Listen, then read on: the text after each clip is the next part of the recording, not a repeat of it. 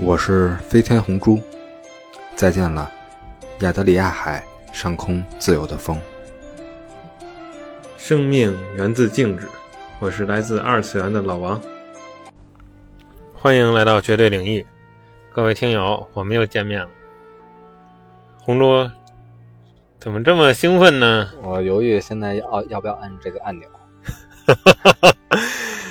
最近也是这《三体》啊，话题非常的火热。嗯，因为随着啊网飞和网飞的选角的曝光和腾讯制作的预告片的上映，对咱们剧集的预告片啊，这个《三体》很很长时间啊，很多之很长之前的、呃最最火的可以说是科幻小说的话题，现在又登上了榜顶。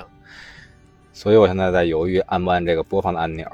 小说非常经典，但它是相对来说是一个比较二维化的这么一个展开，对吧？对变成电影电视剧呢，就变成 更高维度的展开了。这种展展开呢，是真正能有一种升维的表现呢，还是反而被更低维的小说予以一个降维打击呢？这是我一直质疑的一个问题。对，但我想的就是，啊、不管是国外啊、这个改编，还是咱们国内自己的制作，能够同时有这个两个作品嘛，可以说相互竞争，也是对咱们观众是一个福音，对对吧？也是对咱们古中国科幻的一个传播，对吧？这个科幻领域，就是尤其在影视作品上，咱真的确实是很少，很难和那些大厂、好莱坞的一些制作相媲美。是的，这部作品《三体》不仅是中国科幻之光，也是亚洲之光，对，对吧？在二零一五年的这个雨果奖，嗯，是获得了雨果奖的最佳这个长篇科幻小说，非常代表了中国人的科幻世界的这种探索嗯，和创意。是的，所以我们今天也是选择这个热门话题嗯，来聊一聊《三体》啊、最初的内容和对于这两部剧我们俩的感觉吧。是的，这这个对于《三体》呢，我我和老王呢一直是特别认真和严谨的一个对待。今天也即将迎来咱们那个绝对领域开播的二十期，像这种《冰与史》《冰与火之歌》这种奇幻，以及《三体》这种科幻，是我们永远绕不开，也一直是特别想跟大家聊一聊的这一个话题。所以选在这今天日子，我们跟大家讲一讲。因为《三体》这个片长是吧，三部曲每一部的内容都非常详实，然后脑洞非常大，宇宙开拓的边界很广。我想，我和老王也想呢，就是不妨就是按照三部曲，咱们分为三期，对吧？对今天第一期咱们就来专门做一下这个呃《地球往事》这第一部，嗯正好赶上这刚才老王介绍的两部网飞啊和腾讯改编的电视剧，也都是针对围绕《地球往事》进行改编的。对对，对吧？之后我们马上上相应的第二期、第三期，就是《黑暗森林》和《死神永生》。是的。嗯，我记得呃，卡梅隆导演跟呃刘慈欣老师也是交流过，说是觉得《三体》这三本书适合拍成六部电影。对，啊，所以说这个体量绝对不是我们一期给咱听友介绍完呢，那也是不负责任。拍成六部不就成沙丘了吗？这部电影只拍半部作品。对，而且刚才红珠也说了，对于这个话题我们也是非常认真的。那红珠先简单带领大家回顾一下第一部的剧情。对，行，因为第一部，呃，《地球往事》嘛，很漫长，又展开了一个整体的世界观，然后出现的主人公也非常多，比如说像这个叶文洁、汪淼之后的展开，我想简简略的这个提要性质的这个回顾呢，就是围绕大家这些《三体》，咱们的这些听众们都是像我们一样看过 N 遍了，对吧？非常熟知，所以为了回顾剧情，为了之后的展开呢，我们还是简略的以两大主角进行一个回顾。像其中很多出现的人物，尤其是那些配角，对吧？嗯之后对剧情影响又不是很大的人，比如说常伟思啊，比如说杨东啊、丁仪呀、包括这个呃，对对这个在红岸基地的那些工作人员啊，嗯嗯，这些戏份我们不再不不太不太深讲深讲了，好不好？对，而且这一部可以说时间跨度也是非常大，对吧？内容有很多是为后面做铺垫。咱们呢，就是做到一个唤醒大家记忆的这么一个作用呗。行，好嘞，我也买两个引子。第一个就是刚才咱们也聊到了，是咱们获得了雨果奖的一五年这部《三体》的作品，是吧？大刘他的为什么能获得当年的雨果奖呢？是因为一方面他的写作水平啊和科幻展开的高度非常的。非常的令人折服。另外一方面呢，一五年是因为他一零八年《地球往事》就已经出版了，到一五年的时候是刘宇昆这一部呃华人的这个翻译家把这部把这部作品呢呃汉译英了，对吧？嗯。然后翻译的非常传神，文笔也非常的高超，所以在这个国际的这个科幻啊奖项或者这科幻坛上都掀起了巨大的风浪，所以他顺利的获得了雨果奖。嗯，当然他没像沙丘一样啊，直接就是雨果星云双奖。当年的星云奖也是被另外一部呃很厉害的作品所所拿到了，就是《湮灭》，对吧？应该叫原著叫做《遗落的南境》，也是非常好看的一部小说。然后这是第一部要埋一个这个刘宇坤的梗，第二个要埋的是呢是刘慈欣，也就是我们常叫的大刘嘛。他的本职工作是在这个山西的娘子关火力发电站的一个工程师。对吧？不安于他也是一个斜杠青年嘛，不安于自己的本职工作，然后展开了自己的人生的宽度。然后这个娘子关这个火力发电站，在咱们第三期这个讲《三体》《死神永生》以及《三体》的续集的时候，我们还要再解释一下这个彩蛋啊，先埋下一个伏笔。行，那别的铺垫我们就不铺了，咱们就正式开始第一部分的这个《三体一》的回顾。嗯，好的。嗯，简单来说啊。就是从二十世纪六十年代吧，就先说主人公花开两头叶文洁这一块他本来呢是一个清华大学的学生，然后家庭遭到了迫害，具体的迫害过程咱们是吧也不太方便讲，大家可以书中自行去补。嗯，总之是很很惨。然后他先是远走大兴安岭，对这种生态啊，对这种东西有了迎来了很大的冲击，也看了之前沙丘中的那部那部作品。对吧？那部嗯，关于生态的环境保护的这部作品，它影响也非常大。然后几经这个被到被出卖呀，被爱情的叛变呀，以及被领导的出卖呢，几经辗转，最后选择了放弃自己的人生啊，和自己很多外在的可能性，然后隐姓埋名到了红岸这个军事基地。红岸这个词呢，也很有年代的特点，对吧？对。它作为一个能向外太空发射信号的这么一个地儿，然后茫茫星海、茫茫星河，这一岸是红岸，对吧？也非常反映了当时六十年代那个冷战背景。这都是我们的解解读啊，就不多说了。然后之后咱们接着讲，一次偶然的机会呢，叶文叶文杰就发现这个太阳具有放大这高频电波信号的功能，也就是说呢，可以将人类向宇宙发出的这个信号呢，通过太阳本身的能量。然后成亿万倍的来放大，啊，放射出地球发出的电波，对宇宙进行一个广播。是的，他意识到这个之后呢，就是经过了很多的考量也好，以及自己对人生的回忆、失望乃至绝望，嗯，或者是对人类这一个种族的思考和嗯没有信心。对这个，我觉得跟你刚才介绍他的之前前半生的这个背景啊、经历，对非常有关系。一个正常人他是不可能对生活和对人类有这么多的这个负面情绪。受虐者往往是受虐者嘛，是的，是的。啊，大刘写这部作品，特别在《地球往事》和最后的《死神永生》中，往往就体现出了人性的一些东西，对吧？人类的傲慢，人类的无知，群体意识的缺失。对吧？是的，他有那么多主角，每个主角的选择都不一样，但是这个主角的选择都能折射一代表了一部分人类的对选择，善也好，恶也好，对，以及很多超出善与恶，就是那种自私啊、傲慢呀，嗯，和对吧？很多这些东西，对这个，这我觉得也是吸引人的地方之一。他也不评判什么是对的与错。嗯，当然后面咱可能在看法法则里面，更多的会探讨这个东西，对，就是很多只是客观的给呃读者们呈现出来，嗯，也有很多金句嘛，比如说失去人性会失去很多，失去兽性会失去一切，对。对吧？在当时那个情景下，他这么想是有他自己的道理的，对吧？对。然后包括之后的诚信的选择，虽然有自己的道理，但在人类史上或者宇宙史上，对吧，都画下了浓墨重彩的一笔，生无之心。对吧？来，咱接着说，接着说。啊，就像咱们现在所思所所思考的一样，然后叶文洁肯定比咱们思考的更多、更广、更深远。就像我刚才在考虑是否要发呃按那个播不要播放的按钮一样，对经过深思熟虑呢，叶文洁还是向着伟大的红太阳发射了电波，甘愿冒着这样的风险做出了试验的发射。然后这事儿等于就过去了，他以为就是只是一次简单的实验啊，乃至是尝试。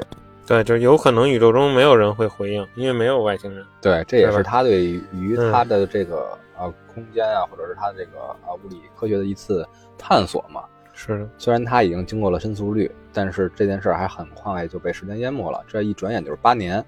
嗯，然后呢，他因为是当时很少有人去愿意接受这种工作，在偏远的秘密的军事基地去呃汗守一辈子，对，所以那天正好也是他值班儿，对，对吧？然后他就接到了那个回复信号，翻译成汉字就是简洁的四个字，请老王是吧？我们的配音声优老王来配一下吧。不要回答，不要回答，不要回答。特别像外星生物啊，像特别像外星三体星的一个值班员儿。哎，就是这个四个字重复三遍，就成为了最开始第一部的第一个金句。老王有什么想法吗？这个不要回答这块儿。然后，嗯、叶文洁就选择了无视这条信息，啊，也没有再继续，不能叫无视啊，就是按照信息要求，没有再进行那什么回复啊，全剧终。啊，虽然老王说啊，不要停，不要停，但他还是不停，对吧？不要回答，不要回答，就忽视了，选择性忽视了不要。所以呢，叶文杰就回复了以下一段话，来吧，老王。嗯，到这里来吧，我将帮助你们获得这个世界。我的文明无力解决自己的问题，需要你们的力量来介入。这怎么像咱们配那个《国王的排名》里边的那个叫什么乔拉，对吧？魔镜里面的人物啊，对吧？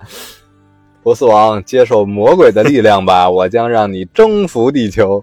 嗯，大概就这感觉吧。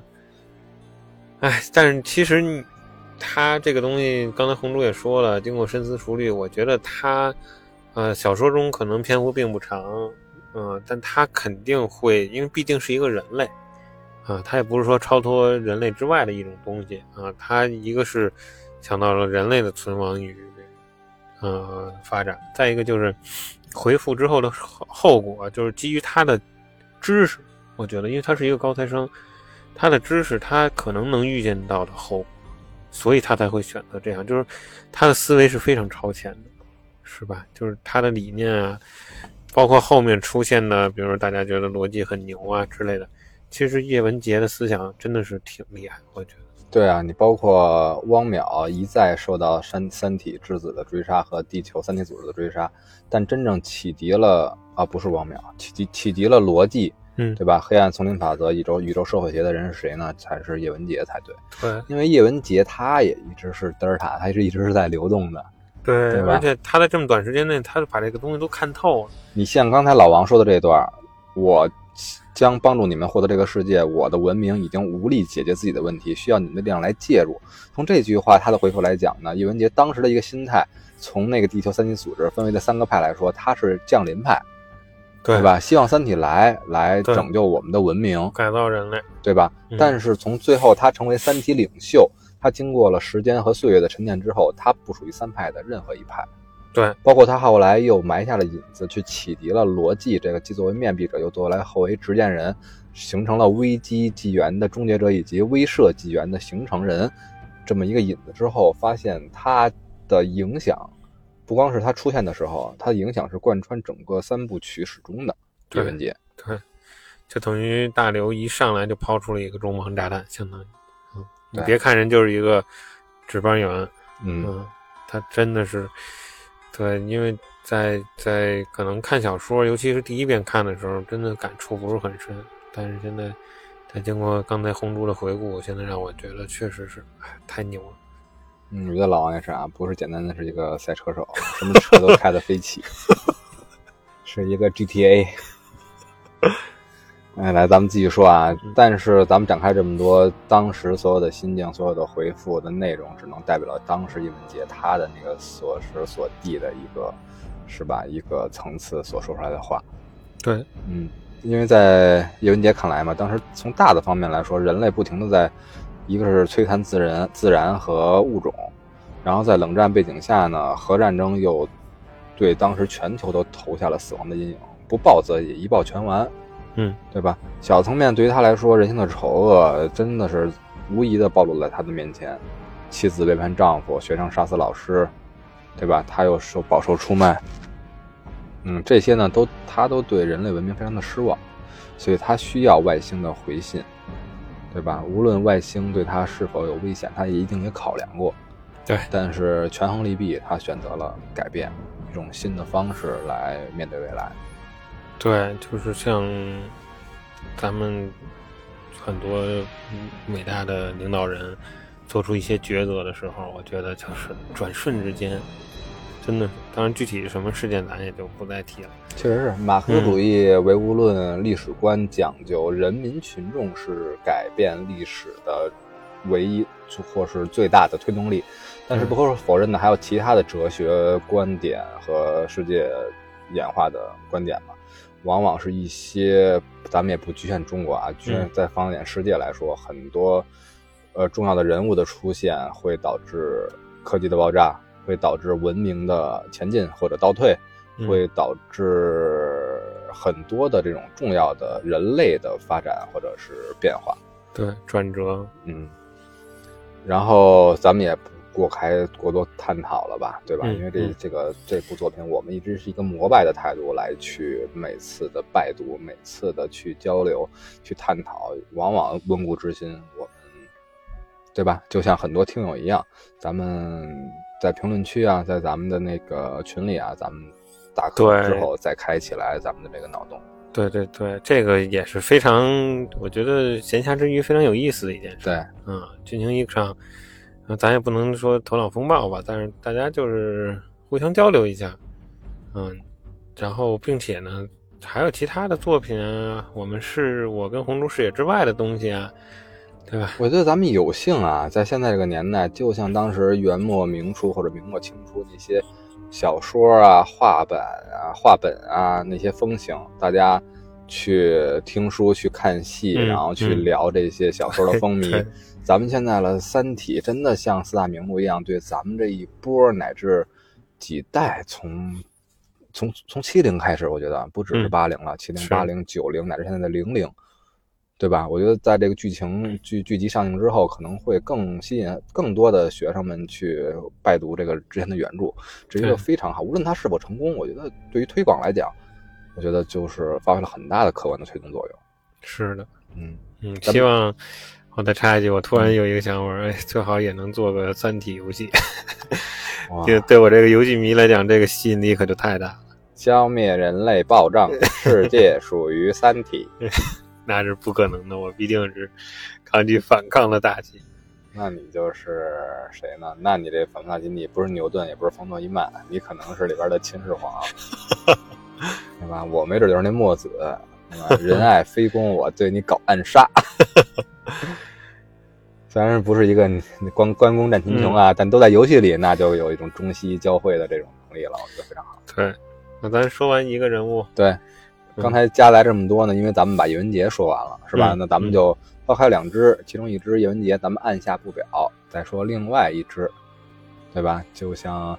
在联赛取得了进球，又造成了助攻，在欧冠又助攻姆巴佩的梅西一样，梅西终于又进球了，哇塞！但是我更多关注的还是 C 罗，C 罗也进了，在欧冠，C 罗连续五场小组赛进了六个球，欧冠中好像都有进球每场。但今年我觉得最后还是肯定英超队还是英超的概率性比较大。一方面呢，曼联肯定没没没没没有太大希望，曼城是一个。啊，切尔西，还有包括不能忽视是利物浦。对，利物浦今年真的真的非常棒，磨合的已经没有那么大的转换，那么大变动，磨合已经相当炉火纯青了。克洛普的球队是，而且在联赛中的表现啊，就是曼联。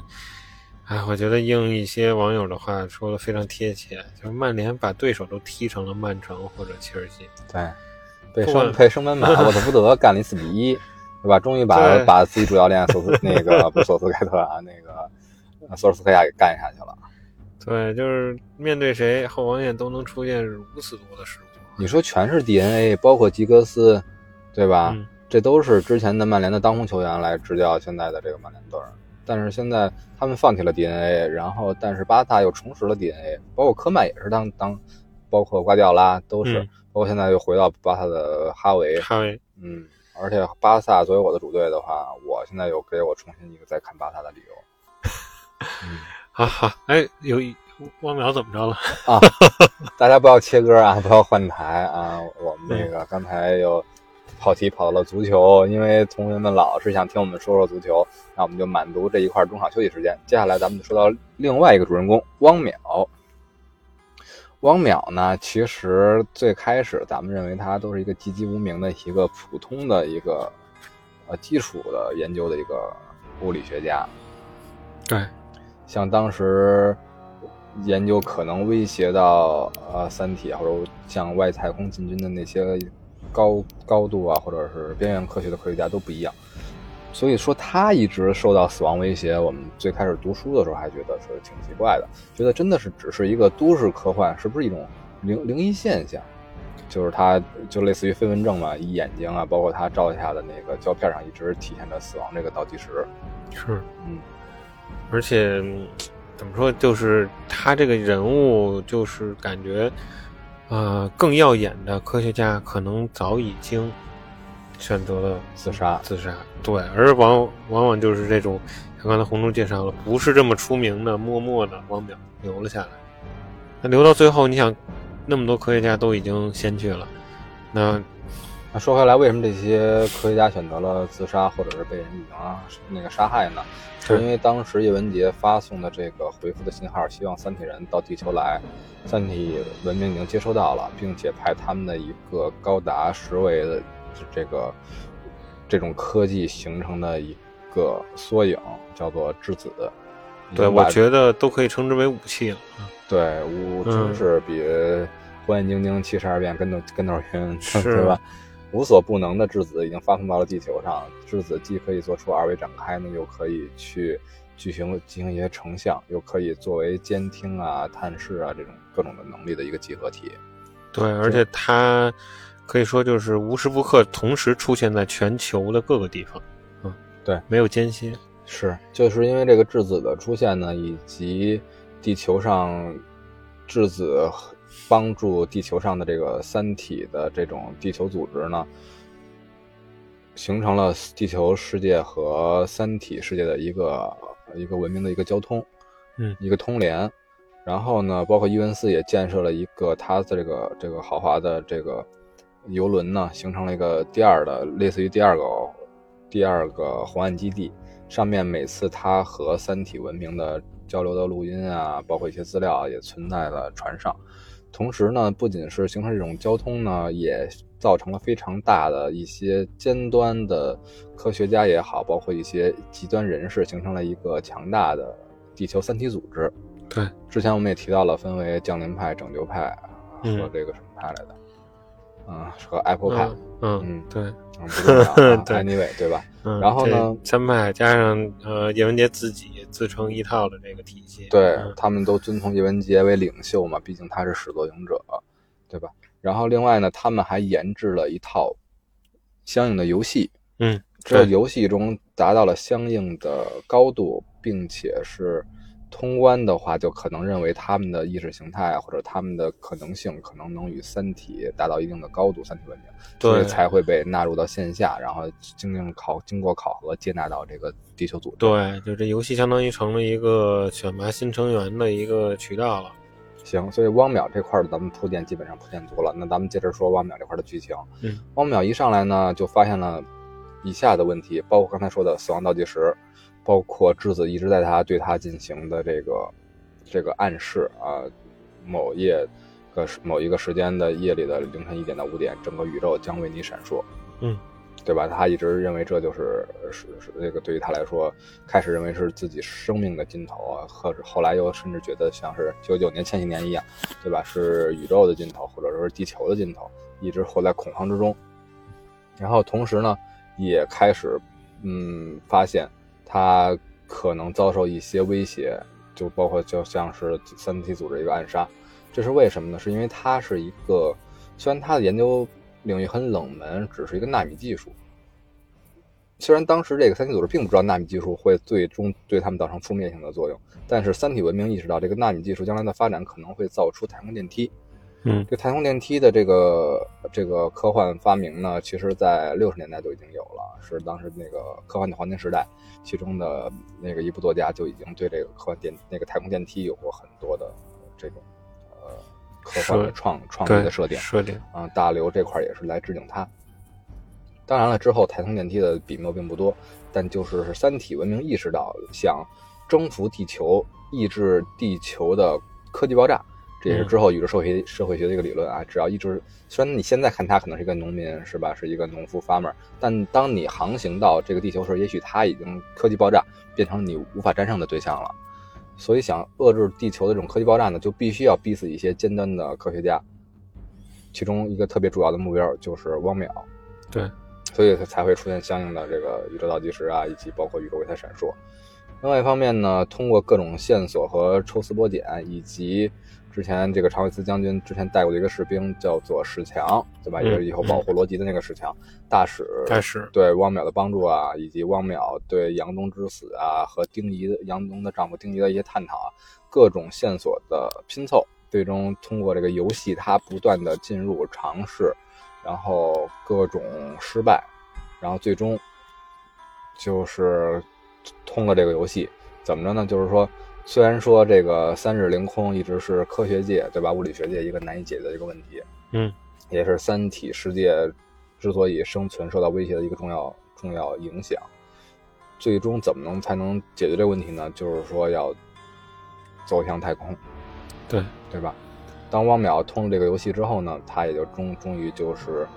被收到了线下邀请，开始进入到了这个第三三体地球组织。对，线下聚会。嗯，然后三这个神秘的组织呢，也一步一步的揭开神秘面纱，他就再次看到了叶文洁，包括看到了这个呃这个这个三体组织的这个美国的这个这个代言人吧，在地球的，然后知道了三体地球组织里面掌握的一些资料和外星文明联系的内容的特别重要的一个重要性。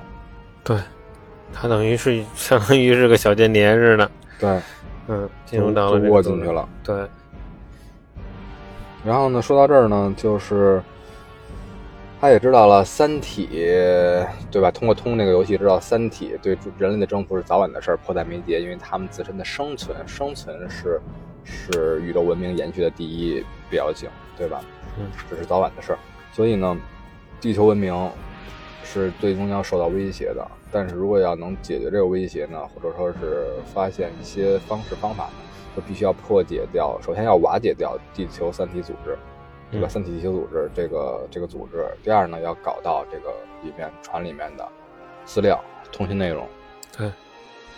然后怎么去破解这个难题呢？就是汪淼的纳米技术又发现了神力，发挥了神功。是这个卧底选的真好。对呀。他这次纳米技术啊，当然没应用在太空电梯上，直接就应运而生了一个计划，叫做“古筝行动”。对，嗯，“古筝行动”咱们简单说，因为之后咱们的预告片里还会有一段重现，嗯，对吧？就像古筝的细丝一样，用纳米这种超微观的这一个技术悬在了应该是巴拿马运河吧？嗯，当时这个船肯定是要经过这里，因为为什么不采取那种爆破呀，或者军事行动呢？就是因为这种爆破可能会损坏这些硬盘内容。对，对吧？其实关于来说，怎么破解这个难题有很多种方法，古装行动只是其中之一，对吧？但是确实也反映了老大刘呢一种他的这种想法。所以说，《三体》的精彩并不只是在第一部这一块儿。所以我觉得这个剧情之后剧集的话，如果只把这一个古装行动当为亮点的话，我觉得可能就是稍微窄一点了。对嗯对，而且书之所以就是和沙丘不同，它被定义为硬科幻，嗯就是因为不管是宏观的世界观，还是细节的这些剧情的展开，它都涉及到的是，嗯、建立在不管是物理啊、物理学啊，还是说化学这各种科学上，啊，它有自己一套体系。对吧？它把这些细节能给你填满了，按照自己的思维给你说圆了，啊、我觉得这这真的就是硬科幻的一个要求。是的，那我就先把这个这块说完了吧。就是这种细丝，在它经过斑马运河的时候，就嗯把这个船肢解了。像它的这种设计好的间距，就直接能把人都能肢解掉。对所以成员是都，但是像硬盘硬盘对可以隔隔过去，对，所以就最后大获成功了嘛。然后发现发现这个里边的一些通讯内容，然后知道三体组织其实已经是他们的部队，对吧？他们的不是部队啊，他们的军事行动已经开始着手了。然后大概到底是就是还有四百四百年吧，四百年的时间，他们的那个航空器就要到达地球。对，就是不同于质子了。这次来的就是舰队了。嗯，所以说呢，这一部《地球往事》呢，也就在这块儿就基本上完成了它的全书的内容。所以说，在这四百年间呢，地球是否还有一线希望呢？人类是否还有一线生机呢？就看这四百年之后能否影像影现出刚才咱们那种说的是吧？决定人类啊乃至文明是腾飞还是爆炸式突进的风云英雄人物的出现了。对，而且我在这儿插一句，就是刚才红猪长讲到的这个量子科学这一块儿，嗯，这个现在我觉得量子宇宙嘛，嗯对，就是咱们的啊，不管是国外也好，咱们国内都要翻拍这个，都要拍摄这个《三体》，包括这本书，现在也非常的火。我觉得很大一个原因就是因为咱们现在也发展到这儿了，对，下一代的量子计算机嗯。啊，如果说你真是这个东西被卡脖子了，那你只能是就像现在的芯片似的啊，是吧？某果的手机一样，只能是不停的重复着增加运算量、缩小体积，没有实质性的变化。而真正迎来下一个量子时代，还是要靠这个这个我可以说是物理学的顶尖技术来突破啊。他把这个给你卡住了，那 确实，因为我对物理还是比较感兴趣嘛。是的，嗯，就像老王说，这个量子力学以及平行宇宙这种对微观和对时间上的这种探究的这种发展的科技程度呢，基本上就是是现在主流的一些科幻作品的一个改变的切入点或者是题材。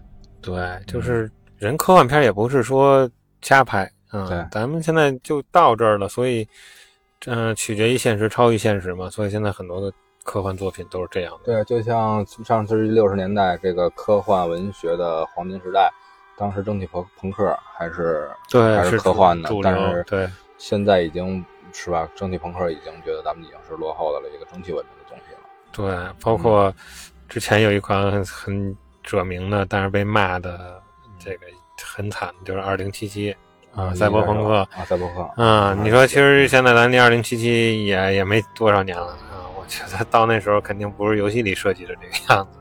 嗯，对，嗯。所以你看历届星云奖和雨果奖的获奖作品的话，很明显的反映了时代印记。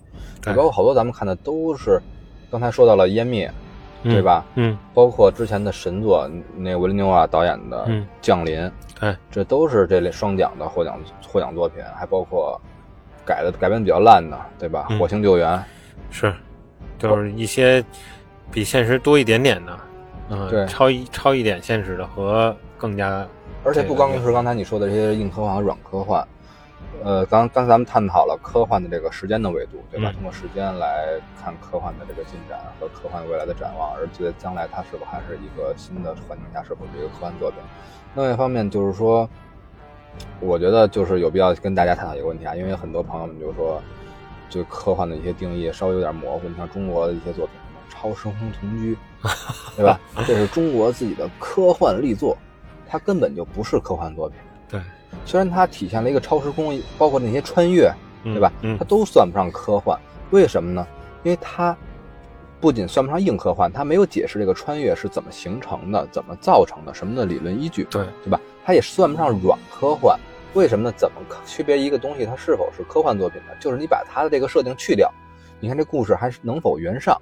对，如果去掉还能圆上，那根本就不是科幻，对，就可有可无的，嗯对？吧？是你超时空同居，你这种穿越，对吧？你去掉之后，对吧？假假就根本就不是这种这种科幻的这种真正真正的东西。你比如说，包括《冰与火之歌》嗯嗯，那就更是了。对全游，对吧？它就是因为出现了龙，对吧？出现了魔魔法，就就是科幻了吗？你把这些去掉，变成一些其他的一些武器啊，其他的一些作用啊，能达到这种效果的话，对吧？它还是能能形成，所以它并不是科幻作品，它只能说是奇幻作品，嗯，对吧？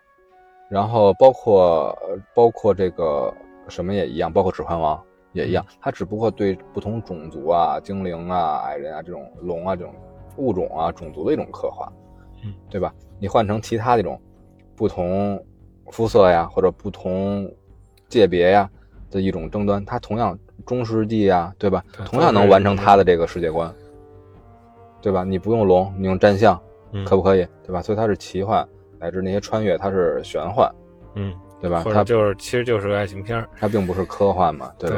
对对，但是就是想借着这个标签这个名头，哎，嗯吸引你的眼球，吸引咱们，嗯，特别是咱们可能听友中很多都是科幻迷，啊，吸引你来进来看我这个爱情故事，看我这个宫斗剧，啊，对，从此咱们也再引入咱们之后要讲的这两个剧集的改编嘛。你要真是只是说像刚才我说的是，你把所有的着力点都放在红岸基地发射太空信号，嗯或者是把精力都放在纳米技术来进行肢解、在古筝计划，对啊古筝掉这艘船来说，那就是不科幻了。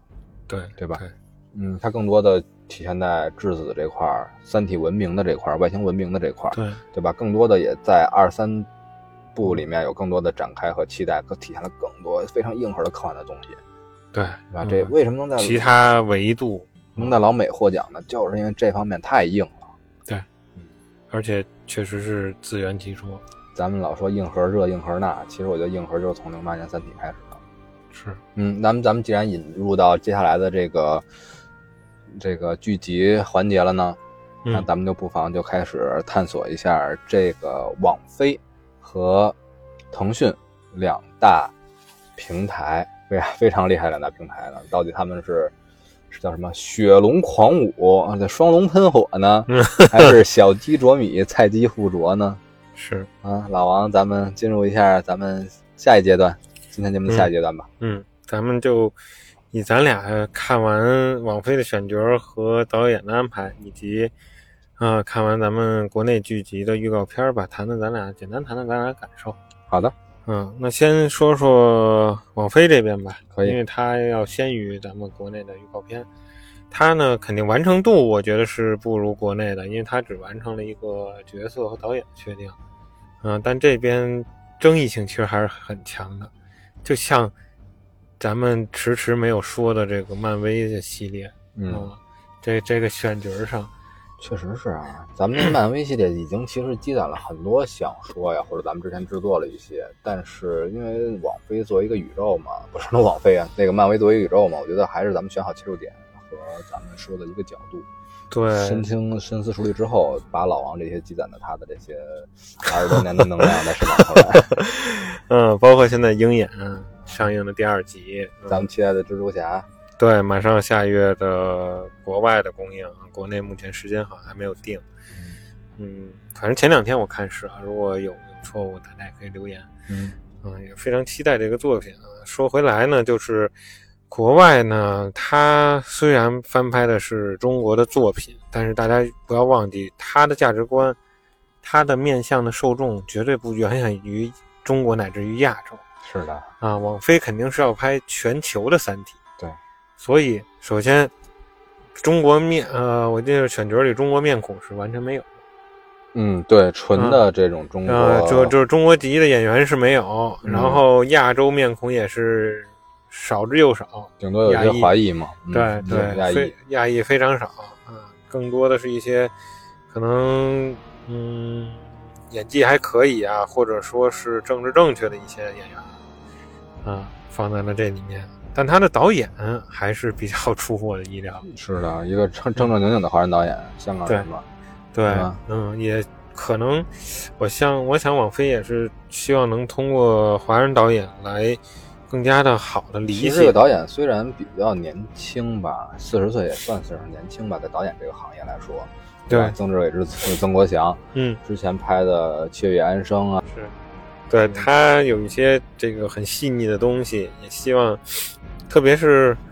嗯、作为这个第一部电影吧，咱目前是不知道网飞会拍几部，但是第一部我觉得需要的是细腻，是的，嗯，需要的是情感。刚才红珠也，这我们串这个剧情点要串剧情的原因也是在这儿，就是想把一二三部的特色给大家讲。所以说你从特色来讲，我也想到这儿了，老王。作为来说，第一部其实是最适合华人导演的，对，对吧？他讲的是中国故事，咱这个信号怎么发的这个咱也。不是说这个国内的这个这个特效能力不行啊，只不过就是说，主要第一步还是集中在讲故事。对，希望能够通过咱们国人的这个导演的细腻啊和这个讲故事的这个成熟的这种表现，嗯，别把这个东西魔改了啊，成嗯就像朱这个。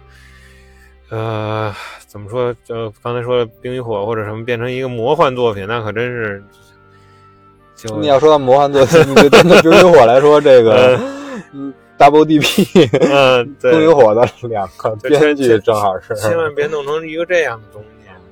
把第一部其实就是一个把大家眼球吸引过来，把事情讲好。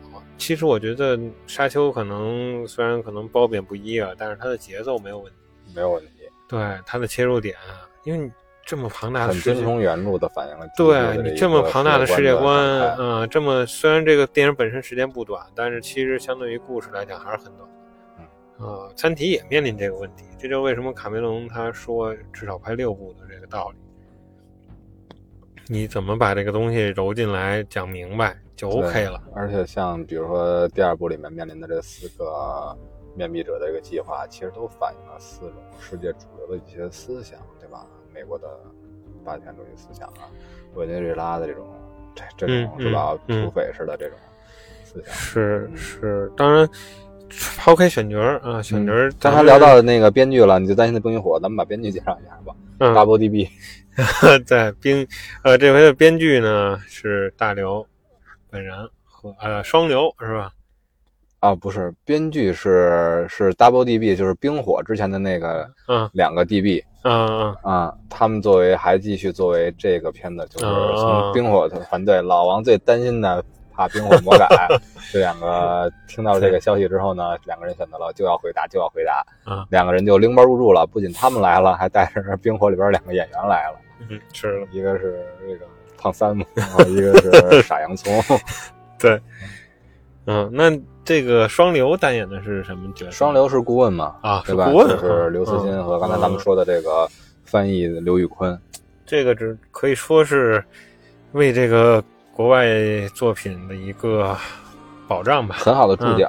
我觉得要没有双流的保障，真的可能就魔改了，就冰火了。是的，是的，而且不光是大刘啊，对吧？这东西是否是他的意思呢？是否符合原著的这种设定呢？不要出现硬伤或者 bug 呢？对吧？有他的一个把关。另外一方面呢，中国这种美学，中国的这种思想和中国的故事，能否在异域盛开这种文明之花呢？就需要刘刘刘宇坤他的这种润色了，对不对？对，因为毕竟这个刚才红珠也说了，两位 DB 呢，在全游的后期的表现力的不足，哎，确实。嗯，这个导致可因为后以说是期没。有原著的依托了，对吧？所以对所以性的问题就出现了。我觉得双流的顾问呢还是非常有必要的。嗯，然后刚才我想说的就是说，咱们选角就不一一介绍了吧。你说几个有意思的？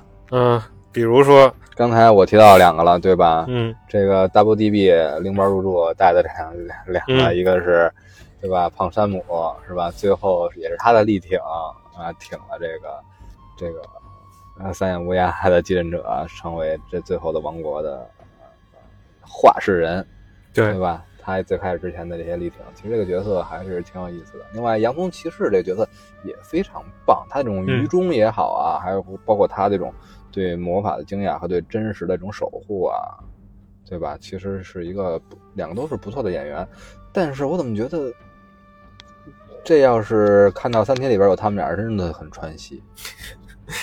那你更何况于咱们现在可以说比较炙手可热的这位亚洲脸的这个演员老王啊，老王，对对吧？他《奇异博士》里边的老王，本对吧？尼迪克特王，迪迪克特王，然后他自己现在官方的中文名字叫什么呀？叫黄凯旋。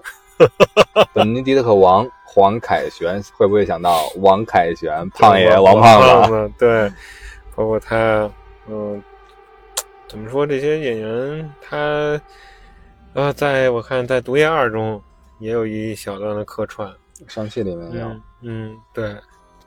哦不不对，是是是上汽是吧？上汽啊，上汽。嗯，刚才很勾，就是，啊，他的演技吧，他的这个表情，哎，反正就我个人而言，我还是比较蛋疼。嗯，是的，嗯。而且你现在，你凭我咱们对这些演员的了解和对《三体》原著的熟知，你很难想象他们会对上哪个人物去扮演饰演哪个角色。嗯，是对。对，公布的这些演员里，嗯。嗨，咱们只能说拭目以待。刚才我一直想说的就是，抛开选角而言，嗯，网飞这次其实在制作班底上，呃，挺也是挺重视这个作品的。嗯，包括就就很多，呃，全游啊，刚才提到了，包括星战啊，包括利刃出鞘啊，一些制作团队，嗯，一些制作制片人的加入，啊，对这个作品应该是一个积极的、有力的助推。但是到底这些。呃，制作班底和演员能够产生怎么样的化学变化？那真的只能等这个剧出来。对啊，你像洋洋洋葱骑士和山姆肯定是类相相似，是大概率是主角或者二三号人物的吧。但是你觉得像像洋葱他演史强可能还有点像，但是你像汪淼到底有谁来出演呢？还真是挺不挺跳脱我们的想法的。包括这些女演员，包括这些这个。这应该是什么神奇的奶奶吧？这个里边的这个扮演者，她肯定是演老老年叶文洁，但是是通过年龄和性别上的推断。其实这个片子还是挺挺魔性的，在我看来。是，嗯，是否会有第二批的演员演员表的这个曝光呢？也不知道。对。而反观，咱们再聊聊国内这个。好嘞。嗯嗯，国内的这肯定铁定是电视剧了。嗯嗯，电视剧的预直接是放出了预告片，嗯，这次呢可以看出，嗯，把大概这第一部吧，可以说是作品的大概要讲的内容，基本上有了一个介绍，是，然后大概人物啊、演员啊进行了一个介绍，还有最重要的就是大家对于硬科幻作品的关注就是特效，当然这对于我啊，对于老王来讲，我关心的就是这个特效的效果。但那天跟我刚看完的时候，就去找红珠聊这个问题了。就是这个特效啊，真的称不上说，我觉得别说炸裂啊，就是一个平庸，可能都都算不上。它制作成本确实不高。对，对于这个每一集的经费的投入嗯，然后当然了，第一部咱可以说不太需要特效的支撑。第一部你都体现不出来的话，你第二部怎么拍？你第三部你这些星际航行这种太空歌剧怎么拍呀？所以我后期再追加投入。蓝色空间就是就跟那天那天那天我跟你说的那天我跟你说的是了，我给我的感觉，这部预告片乃至于整个电视剧，可能就是一个投石问路。嗯，反响好，后面的投资在咱国内绝对是。对，鹅厂那绝对不是问题，对吧？我再给你做两个新皮肤，这个话题扯远了。鹅厂刚割完一波自来也的啊，我再给你做俩自来也，给你做俩佐助，那都是吧？话题扯远了，这咱不批不评判这个。包括最近他可能受到了一些这个制制制制衡也好，一些东西也好，但是 money 不是问题，但是反响必须要好。对，所以说我觉得。呃，国国内版的这个《三体》最大的问题就是第一部这个电视剧的反响问题。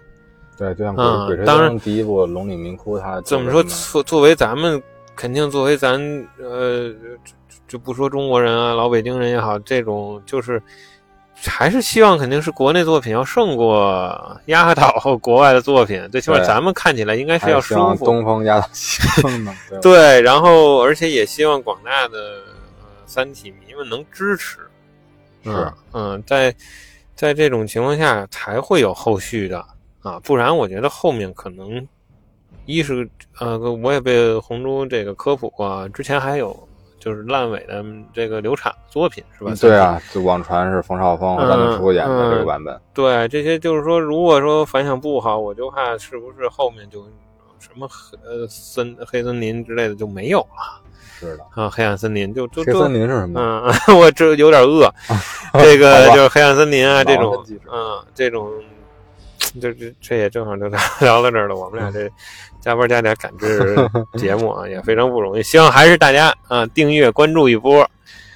啊今天你带那那个是不是黑森林啊？好冰箱里。想想吃的东西，是我这回去都没了，我靠！对，这话题扯远了，就是说这个东西不管好与不好，因为我怎么说呢？嗯嗯，之前咱们有那么多很烂的影视作品啊，咱也不具体点名了啊，一些图啊画的作品，一些呃。狗血的穿越剧也好啊，一些宫斗剧也好，大家对于他们啊，因为有那些流量明星在那里啊，大家的播放量、点击量的关注度都那么高，那为什么不能多对国内的这个《三体》剧集有一个高的这个期待呢？对，或者说就是出来之后，咱们的这种容忍度更高一些啊，然后。嗯，哪怕就是支持更多一些，对，哪怕就是不论您是否有更太多的支持也好，期待也好，哪怕就给一个客观的一个空白的一个舞台，让他们去先去表现的吧，之后再去做评判，或者说这更像一个命题作文，《三体》的高度已经在这儿了，对吧？咱们很难见到，比如说把中西的文化对同样一个命题进行不同的阐释，对吧？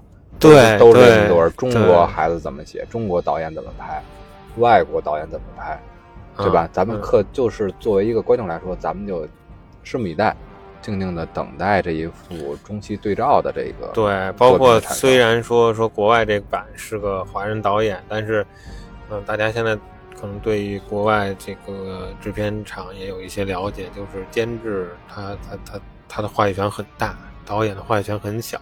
这也是为什么往往很多作品都会有导演剪辑版，对吧？他所以说这个监制他毕毕竟还是一个外国人啊，他包括这个编剧演员，所以说他怎么演绎肯定差距会很大。我觉得这个是是肯定的啊。但咱们刚才想的这些呢，我希望是多虑，就是国内这个作品啊，是咱俩咱俩的多虑，一出来口碑炸裂那没毛病。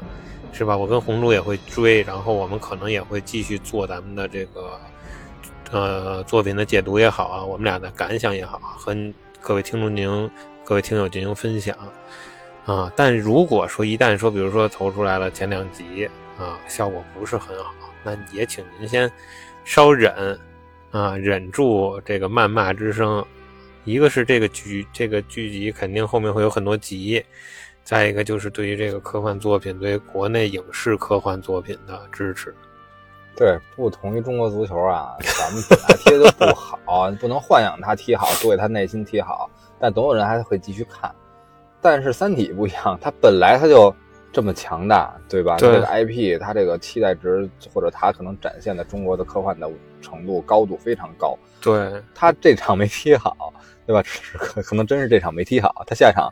对吧？也许会状态的调整啊，这这个这个导这导演团队这这个教练团队的这个修订啊，或者是阵容的改变呢，会会踢好的。他是有这个实力和这个能力的。对，因为我从预告片出来，我感觉很多网友负面的声音还是比较多。可能还是就像还是文化或者说是太着眼于局部了，就像咱们去有色眼镜看这个奶飞的这个选角一样，对吧？很多朋友们还是集中在。演员一方面，刚才像老王说的特效和投入这可能如何指摘啊，这是客观一定的。另外一方面就是说，这个演员还没演这个角色呢，你就觉得他，嗯，对吧？于于和伟他演不好史强，嗯，对吧？张鲁一他秦始皇演不好，他去《三体》游戏里面演吧，他演什么汪淼，对吧？所以说，更多的是这种声音或这种想法，但是千万不能说是，所以这是一个态度吧？对。就是不要过早的去为别人定性，或者是以一个不发展的眼光来看待人和事物。就像咱们之前聊过的《零零七》，尤其是丹尼尔·克莱格这版本，在他是演《皇家赌场》之前，所有人的声音几乎一致，不光是中国，乃至全球，都觉得他之前在英国，对吧？这个英英国演员。发色的问题啊，这个演技的问题啊，身高的问题啊，幽默度的问题啊，还包括他以前演的角色啊，有很多拿不出手的很猥琐的话题，他根本演不了这种完美男人零零七，这是普遍的一个看法。但真的到他现在告一段落，这五部作品一股脑的搬出来之后呢，咱们再反观，对吧？多少声音人觉得不再是肖恩康纳利，不再是这个这布鲁斯南，对吧？很多人觉得，对，真的零零七形象现在应该是丹尼尔克雷格，对，而且。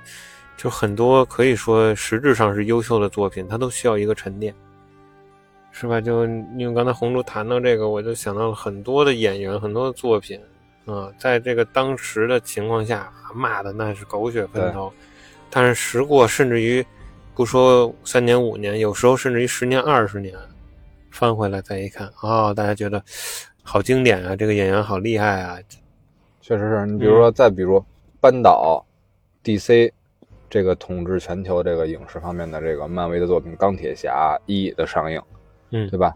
这个小罗罗伯特唐尼呢，他的问题那人生的滑铁卢啊，在在演这个这次史塔克之前，是的，对吧？各种劣迹斑斑，人生简直滑到了谷底。但确实，他这个形象就适合钢铁侠当时史塔克的那个，嗯，本色出演的一个环境一个状态。嗯，对吧？他就演活了史塔克这个人，演活了钢铁侠，乃至决定了漫威再次扳倒 DC 的这么一个地位。是，就对，一个是钢铁侠，再一个我刚才想到的就是蜘蛛侠。嗯，就是目前因为十二月份马上新的蜘蛛侠要上映了，但是现在大家总是在说老版的蜘蛛侠多么多么经典。对，可是我觉得当时特别是。当老蜘蛛侠三上映的时候，那骂名的骂声可是相当多的。是啊，现在翻回来，你看了这个加菲版的，你看了荷兰弟版的，就是说哦，还是老蜘蛛侠那啥。这就作品往往是这样，就是 更多的宽容和期待吧。时间是有记忆的，但人总是善变的。是，嗯，像因为我跟红珠啊，非常的可以说是真心实意的爱这个三体作品。嗯，爱它的周边乃至三体宇宙的全部啊！那老王红珠的那个水杯，每次喝茶的时候都是。